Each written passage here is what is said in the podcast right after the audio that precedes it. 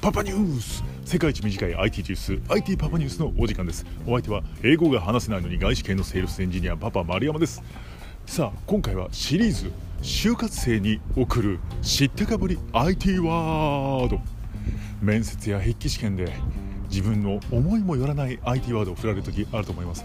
そんな時に知ったかぶりで乗り切ろうというのが今回のテーマです。第1回目はサブスクです。月額の料金を支払うだけでさまざまなサービスが使えるようになるサブスク。いろいろなサービスが今登場しております。実際にニュースからそれを読み解いてみたいと思います。今回お届けしているのはまず高級住宅。買うわけじゃない。高級住宅に高級的に住むわけじゃないっていうことですね。そして家具。